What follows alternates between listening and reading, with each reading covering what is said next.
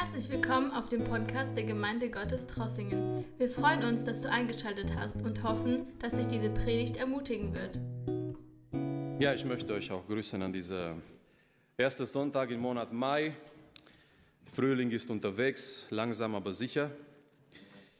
Wir freuen uns hier zu sein und ähm, wir möchten jetzt eine Zeit haben, in der wir Gottes Wort anschauen für die nächste Minute. Ähm, danach werden wir auch ähm, die gute, die schöne Möglichkeit haben, zum Tisch des Herrn zu kommen, zusammen als Gemeinde. Wenn wir so die Geschichte, die Menschengeschichte anschauen, wir merken, dass es immer wieder Menschen da waren, nicht nur Menschen, sondern auch Organisationen da waren, die versucht haben, diese Welt zu verändern. Es gab immer wieder Persönlichkeiten, wichtige Menschen, es gab immer wieder Organisationen, die haben diesen Versuch gemacht, unsere Welt zu verändern. Ein ganz bekannter Sänger, möchte ich seinen Namen nicht erwähnen, der lebt nicht mehr, aber in einer seiner berühmten Lieder hat gesagt, die Veränderung fängt an mit dem Mann in der Spiegel, the man in the mirror. Er hat gemeint, und es ist ein Stück Wahrheit da drin, um etwas zu verändern. Wir müssen nicht mit anderen anfangen, sondern erstmal mit uns selber. Aber wenn wir über diese Tatsache sprechen, diese Welt zu verändern, niemand hat das getan, was Jesus Christus getan hat. Jesus Christus hat eine, eine, Gruppe von ganz gewöhnlichen Menschen gerufen. Die waren keine Rabbis, die waren keine Persönlichkeiten, die waren keine Menschen mit Macht oder mit einer gewissen Autorität. Jesus Christus hat diese ganz gewöhnlichen Menschen zusammengerufen und dann zu einem bestimmten Zeitpunkt, er hat diese Menschen in der Welt gesandt, um eben diese Welt zu verändern. Und nach 2000 Jahren ungefähr Geschichte Christentum, wir können sagen, seine Methode hat wirklich Frucht und Früchte gebracht, überall auf der Welt. Lasst uns Geschwister irgendwie nicht die Gemeinde anschauen, nur durch eigene Perspektive. Vielleicht wir schauen die Situation in Deutschland, vielleicht wir schauen das, was gerade jetzt geschieht in der Welt und wir denken, ja, die Gemeinde ist schwach und die Gemeinde leidet, aber die Gemeinde wächst. Die Gemeinde Jesus Christus ist siegreich. Warum? Weil der Haupt der Gemeinde ist Jesus Christus und er ist lebendig. Heute Morgen in den nächsten Minuten möchte ich über Folgendes sprechen. Ich habe dieses Thema auf dem Herzen und zwar der Auftrag der Gemeinde in Zeiten von Pandemie. Und ich möchte nicht, ich möchte mit Gottes Hilfe nicht mehr diese, äh, dieser Begriff Corona erwähnen in die Predigt, nicht mehr dieser Begriff Pandemie. Äh, ich denke manchmal, wir reden sowieso zu oft darüber, sondern ich möchte über den Auftrag der Gemeinde in dieser Zeit sprechen. Weil die Sache ist, mit all das, was in der Welt geschieht, und es geschieht viel in der Welt zurzeit, der Gefahr ist für die Gemeinde, dass wir unseren Fokus, unsere Prioritäten verlieren. Und so möchte ich, dass wir nochmal anschauen, auch in solchen Zeiten, der Auftrag der Gemeinde bleibt eigentlich der gleiche, bleibt eigentlich derselbe. Der Auftrag der Gemeinde in solchen Zeiten von Pandemie. Warum sind wir hier? Warum sind wir hier? Was ist unser Auftrag? Was ist unsere Berufung als Gemeinde in dieser Zeit? Und ich möchte, dass wir zusammen einen sehr bekannten Text lesen. Wenn ihr eine Bibel dabei habt, so wie ihr sitzt, möchte ich Gottes Wort lesen aus Matthäus Kapitel 28. Matthäus Kapitel 28, es ist eine Begegnung zwischen der auferstandenen Herr und seiner Jünger. Sind alle, Jesus ruft alle Jünger zusammen. Ähm, nach seiner Auferstehung, er hat sich immer wieder gezeigt an bestimmten Menschen. Manchmal es waren einzelne Menschen, an denen er sich gezeigt hat, aber jetzt, Matthäus 28, er ruft all seine Jünger zusammen Vielleicht nicht nur die elf, sondern die Bibelausleger gehen davon aus, es waren noch mehrere Menschen da, mehrere von seinen anderen Jüngern da, die dabei waren in dieser Szene.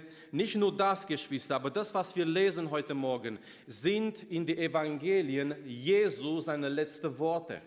Es sind Jesus seine letzten Worte alle letzte, die letzten Worte sind wichtig. Es waren sehr berühmte Menschen, die irgendwie letzte Worte da gelassen haben, nicht wahr? Äh, Goethe hat anscheinend gesagt, mehr Licht.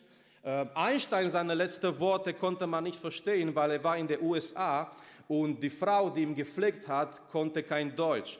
Wäre interessant zu wissen, was er gesagt hat. Vielleicht noch etwas Neues über seine Relativitätstheorie, wissen wir nicht. Es waren berühmte Menschen auf dieser Erde, die haben irgendwelche letzte Worte dagelassen, die vielleicht wichtig waren. Aber das hier, Matthäus 28, sind Jesu seine letzten Worte in das Evangelium, in die Evangelien. Was redet er zu seiner Jünger? Was redet er zu seiner Gemeinde? Und ich habe mich gefragt, was würde Jesus heute zu seiner Gemeinde reden? Lasst uns das Wort lesen und dann durch diesen Text zusammengehen um nochmal vielleicht nicht was Neues zu lernen. Wir sind ähm, im Christentum, äh, ich, ich, mag Paulus. Paulus sagt im Philipperbrief, es ist für ihn nicht schwer, immer die gleichen Sachen zu wiederholen. Amen. Manchmal, wenn wir predigen, wir müssen nicht äh, das Rad neu erfinden.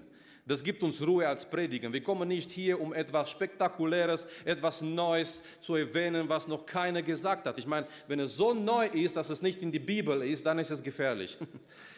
Wir kommen hier nicht, um irgendwelche neue Sachen zu erfinden, sondern wir kommen hier, um eigentlich Sonntag für Sonntag oft die gleichen Dinge zu wiederholen. Warum? Weil wir, wir möchten das und wir brauchen das, immer wieder die gleiche Wahrheit nochmal zu hören, um nochmal zu befestigen. Und das, was wir heute Morgen hören, ist bestimmt nicht komplett neu für die meisten von uns, aber lasst uns nochmal erinnern, was unser Auftrag ist, besonders auch in diese Zeiten. Matthäus 28, Vers 16.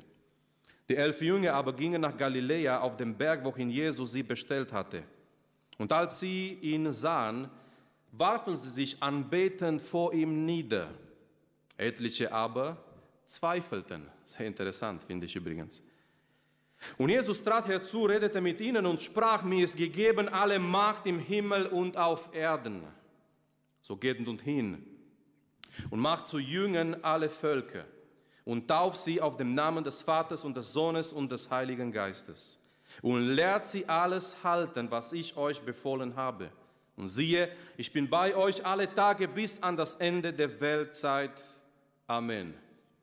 Bis hier Gottes Wort heute Morgen. Es ist diese Begegnung zwischen dem auferstandenen Herr und seiner Jünger. Die Bibel sagt uns, die Jünger reagieren mit Anbetung. Ist das nicht schön? Ich meine, das ist die Reaktion, wenn wir wissen, wenn wir verstehen, Jesus Christus ist auferstanden, Jesus Christus ist lebendig, Jesus Christus ist mehr als ein Mensch, ist mehr als ein Rabbi, Jesus Christus ist Gottes Sohn, Jesus Christus ist Gott. Und die Reaktion ist Anbetung. Es ist mehr als Respekt hier in diesem Text. Es geht nicht nur, nur, um Respekt, sondern die Bibel sagt uns, die, die werfen sich nieder, anbeten vor ihm. Die beten ihm an und Jesus empfängt diese Anbetung. Und auch heute Morgen, wir sind hier gekommen, um ihm anzubeten, weil er der Lebendige ist. Und die Bibel sagt uns, manche haben Zweifel gehabt. Und ich fand es sehr interessant. Ich meine, Jesus steht vor, vor seinen Jüngern, Jesus steht lebendig vor ihnen und manche kämpfen immer noch, die sind immer noch nicht so komplett überzeugt von dieser Tatsache der Auferstehung. Nun, vielleicht bist du hier gekommen mit deinen Zweifeln. Vielleicht bist du heute Morgen hier gekommen und es ist ein Kampf in dein Herz zwischen Glaube und Zweifeln, zwischen das, was Gottes Wort sagt und doch sind Zweifel in dein Herz. Und ich möchte dir nicht sagen, jetzt schmeiß deine Zweifel weg, sondern ich möchte dich einladen, mit diesen Zweifeln vor Gott zu kommen.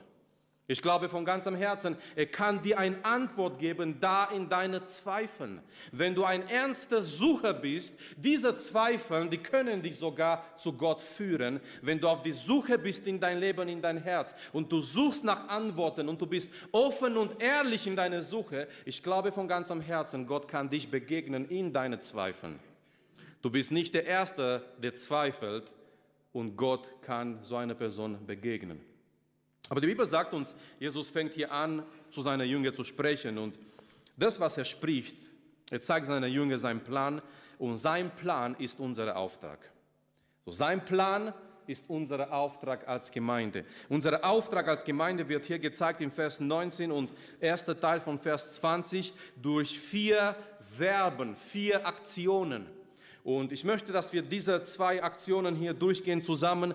Ähm, es wird so der Auftrag der Gemeinde hier gezeigt durch diese vier Aktionen, die Jesus hier erwähnt. Nummer eins, Jesus sagt zu seiner Jünger, Jesus sagt zu seiner Gemeinde und Geschwister, wie, wie interessant sich das anhört in Zeiten von Lockdown. Jesus sagt, geht hin.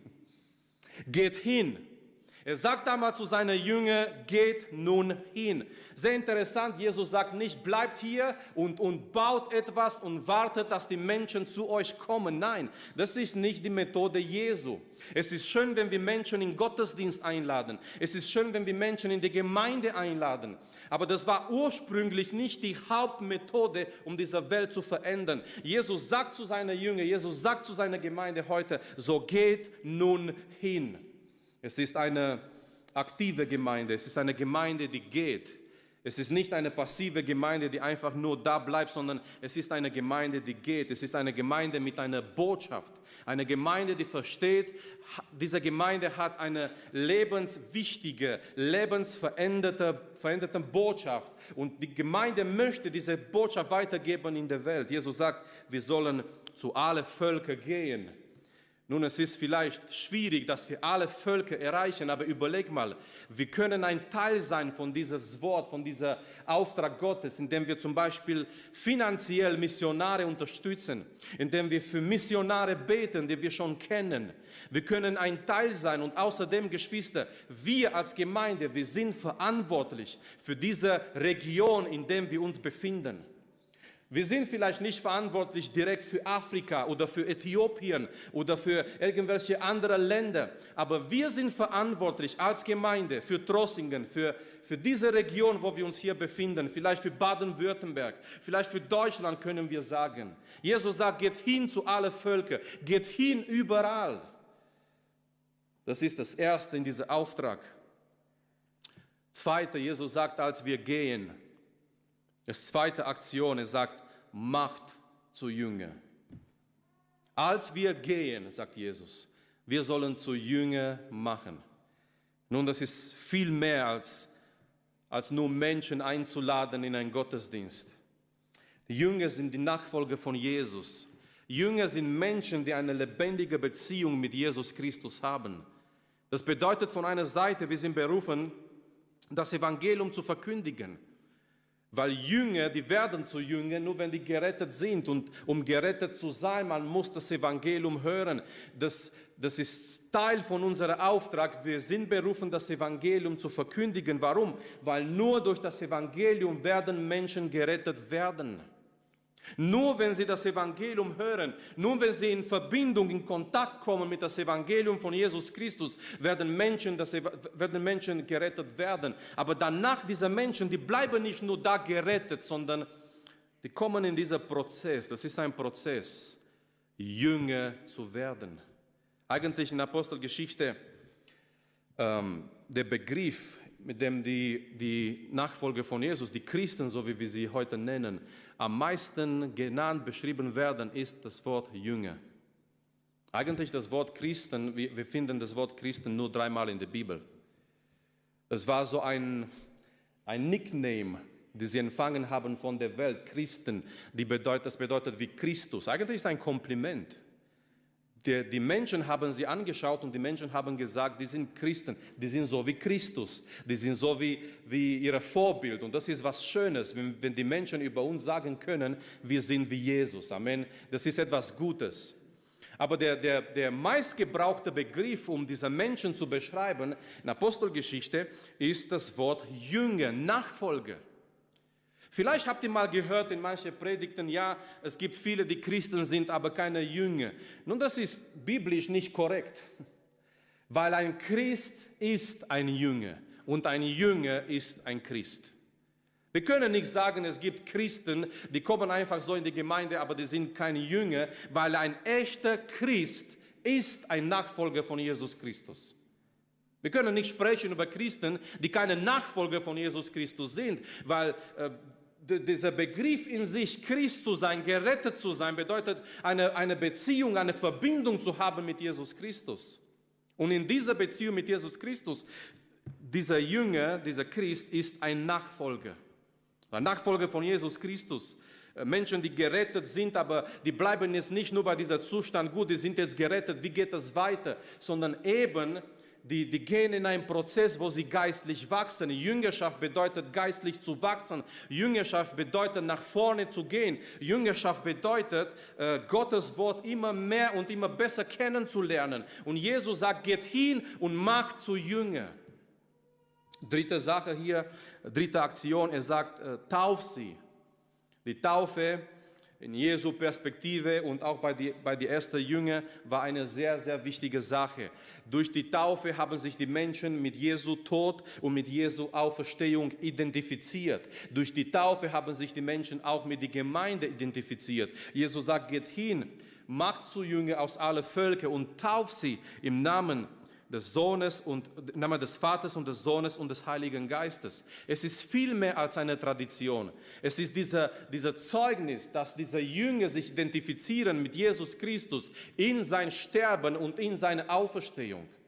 Laut Römer Kapitel 6, die Taufe in sich ist eine Predigt für sich. Die Taufe, dieser Bild von der Taufe ist so, so wichtig und so tief und so interessant, weil derjenige, der sich taufen lässt, Deswegen, ich, ich weiß, das ist kein Taufgottesdienst jetzt, aber deswegen wir taufen keine Babys, weil ein Baby kann nicht überzeugen, dass er sich mit Jesu Tod und Jesu Auferstehung identifiziert.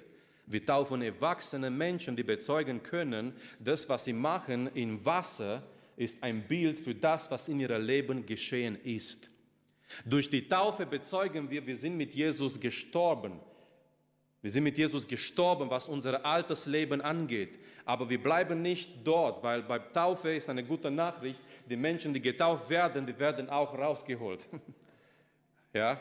Und, und beim Taufe, wenn die Menschen rausgeholt werden von Wasser, die bezeugen durch diesen Akt, die, die sind aufgestanden mit Jesus zu einem neuen Leben, die sie leben jetzt nicht mehr in die Sünde, nicht mehr in der Welt, sondern mit Jesus Christus, Gottes Sohn.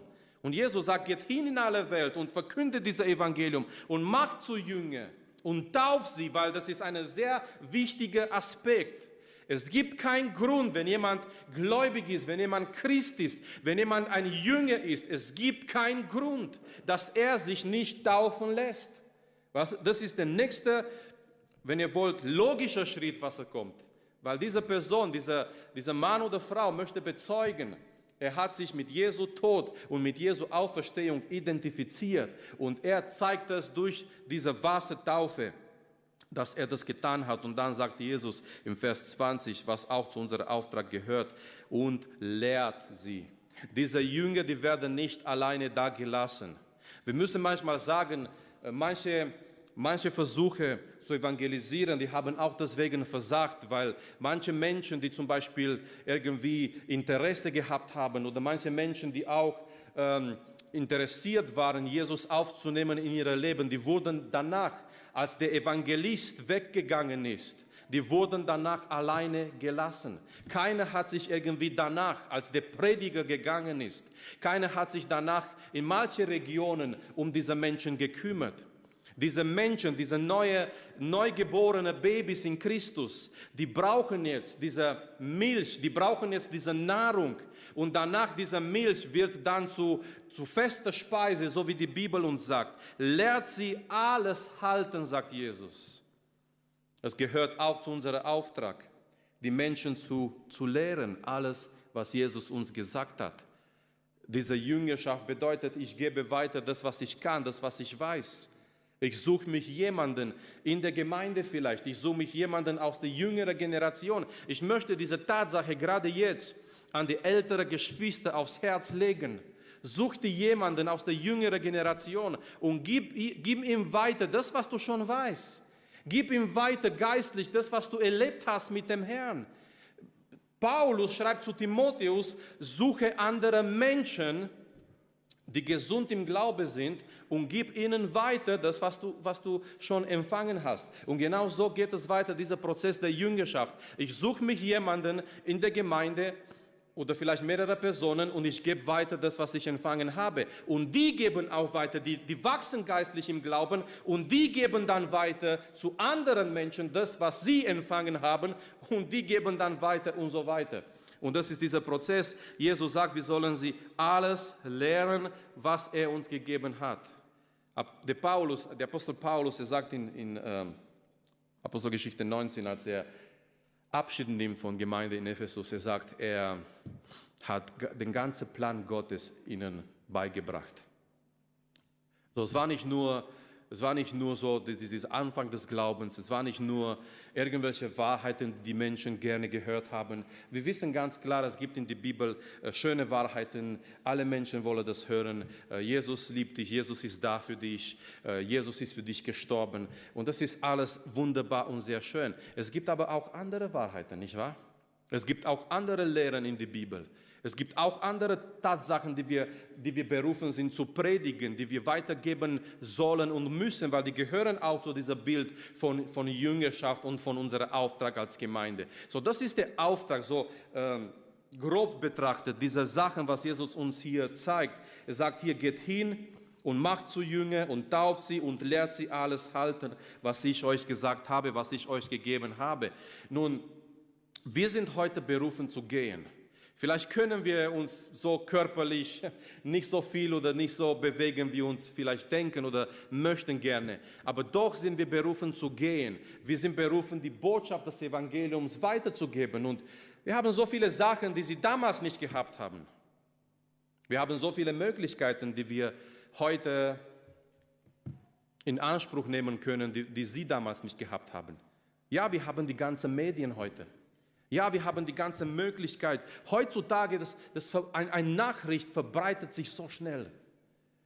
Ja, du musst nicht mehr irgendwo in eine Zeitung schreiben und dass der Zeitung Junge irgendwo schreit in einem Markt äh, neue Nachrichten oder keine Ahnung was wie früher, sondern nein, ein, eine Nachricht heute, das verbreitet sich so schnell in, in Sekunden. Ja. Es, es, es, äh, in Sekunden kann eine Nachricht äh, einfach von, von einer Distanz von, von Tausenden von Kilometern schon da sein und alle wissen, um was es geht. Und wir haben so gute Möglichkeiten, das Evangelium zu verbreiten, das Evangelium weiterzugeben.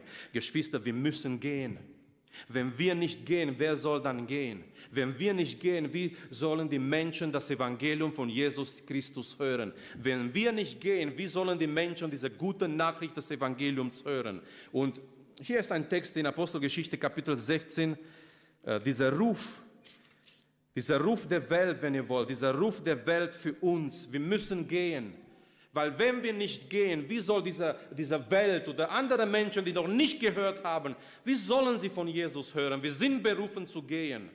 Gott sei Dank, die ersten Christen sind gegangen. Amen. Die sind gegangen, die sind nicht in Jerusalem geblieben, die sind nicht irgendwie irgendwo geblieben, sondern die sind gegangen, die waren aktiv. Und ich sage, Gott sei Dank, die sind gegangen. Warum? Weil das Evangelium ist bis zu uns gekommen weil sie gegangen sind. Und schau mal, Apostelgeschichte Kapitel 16. Es ist diese Szene, wo äh, Paulus irgendwo mit seinen Mitarbeitern hingehen möchte, aber der Heilige Geist erlaubt ihm nicht. So Paulus, er bleibt irgendwo über die Nacht und er hat eine Vision, er hat ein Gesicht in der Nacht. Und es ist sehr interessant, weil in dieser Vision von Paulus, in dieser Gesicht, was Paulus empfängt, ist dieser Ruf der Welt. Diese Welt braucht die Gemeinde. Diese Welt mit Menschen, die nicht gerettet sind.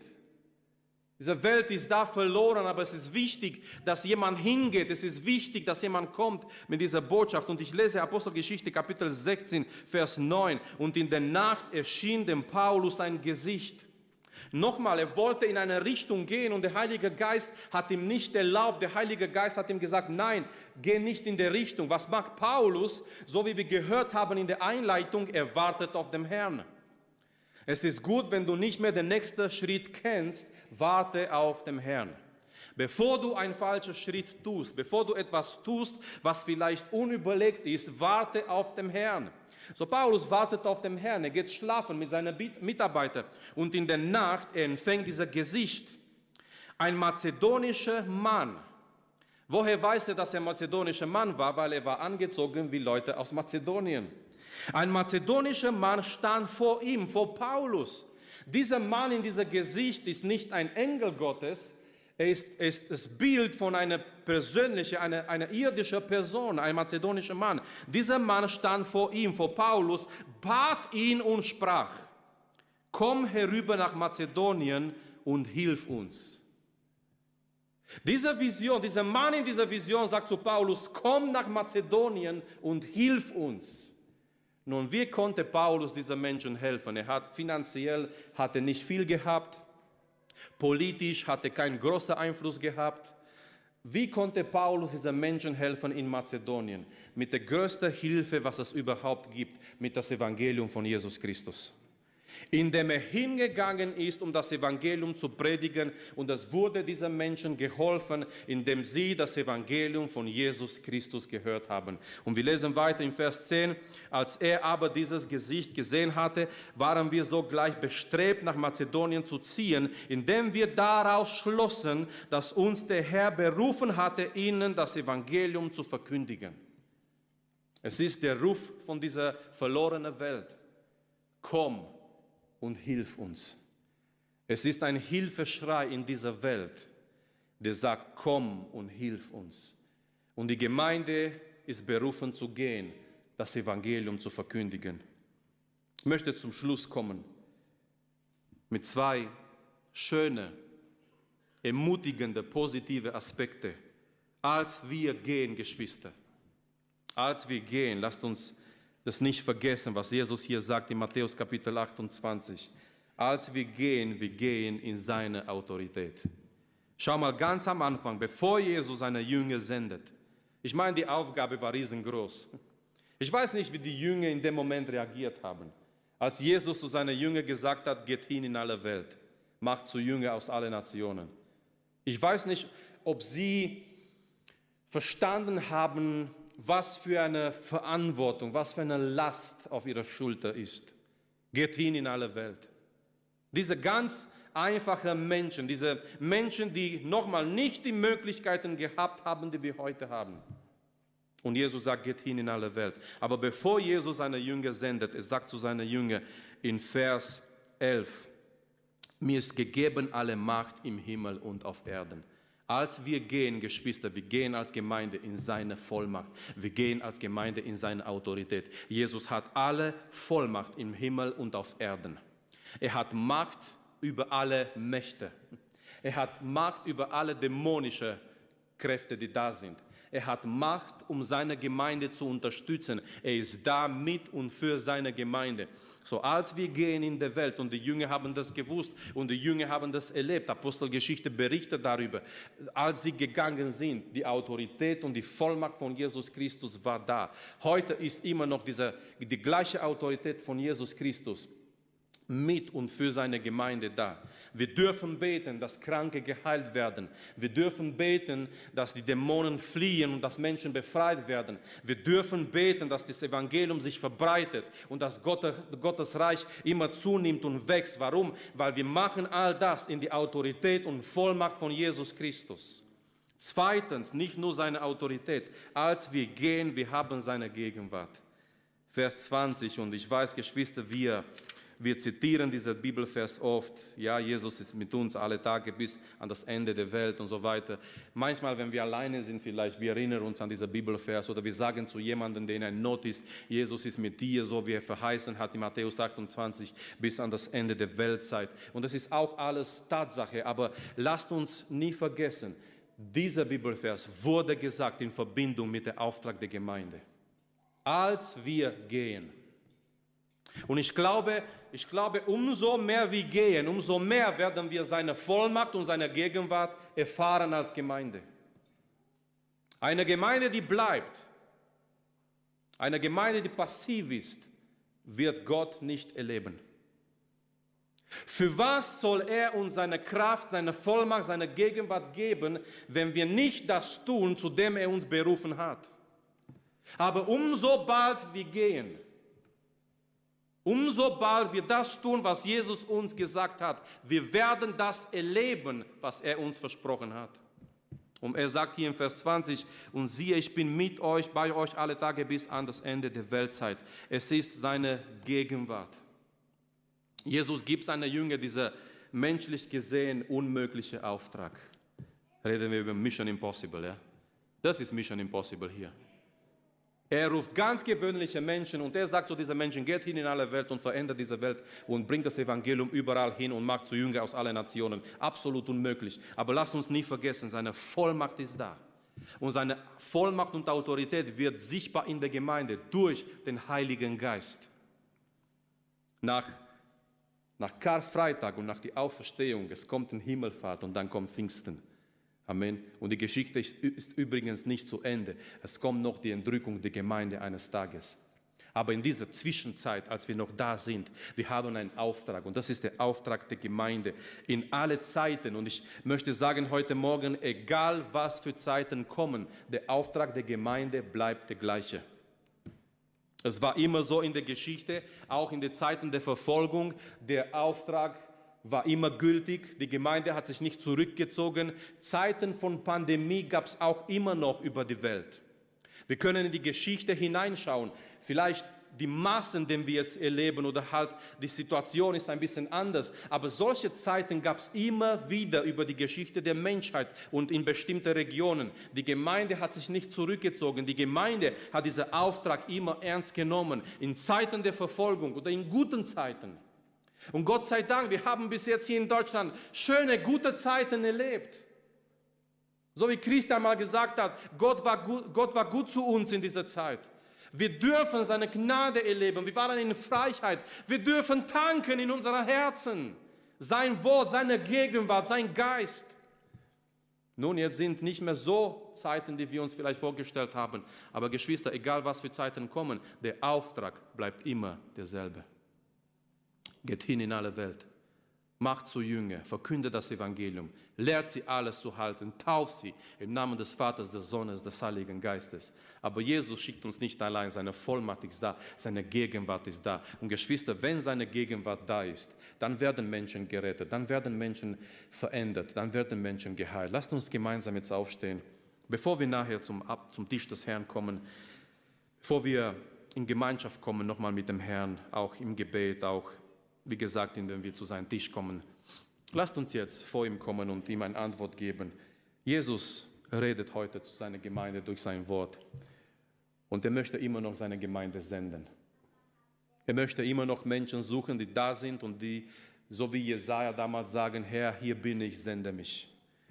Er möchte Gemeinden suchen, die sich in dieser Zeit nicht, nicht zurückziehen ich glaube nicht, dass Gott möchte, dass wir uns in ein Eck verstecken und wir warten einfach, bis das Ganze vorübergeht und dann sehen wir, was wir weitermachen. Nein, jetzt. Jetzt ist die Zeit. Jetzt ist die Möglichkeit. Jetzt ist da draußen eine Welt, die nach Hilfe schreit. Jetzt ist da draußen eine Welt, die uns sagen möchte, komm hierher und, und kommt hierher und hilft uns. Wie können wir dieser Welt helfen? Wir sind keine Ärzte, wir sind keine äh, Spezialisten, diese, diese, die, die Menschen auf, auf dieser Ebene zu helfen. Oh, aber wir können die Menschen helfen, indem wir diese hoffnungsvolle, lebendige Botschaft, das Evangelium weitergeben, das Evangelium von Jesus Christus. Sei du da im Alltag, jemand, der geht, jemand, der zu anderen geht mit dieser Botschaft. Lasst uns dafür beten, lasst uns beten, dass Gott uns weiterhin inspiriert, dass Gott uns gebraucht als Gemeinde, dass Gott uns befähigt, dass Gott uns erfüllt mit seiner Kraft, mit seinem Geist, dass wir eine Gemeinde sind, die diesen Auftrag ernst, ernst nimmt, dass wir eine Gemeinde sind, die geht, die aktiv ist in dieser Zeit. Vater, wir stehen vor deinem Thron heute Morgen, Herr. Danke, dass du unsere Predigt angehört hast. Wenn dich die Botschaft angesprochen hat, dann teile sie gerne mit deinen Freunden und Bekannten, dass auch sie diese Predigt hören können. Wir wünschen dir Gottes Segen.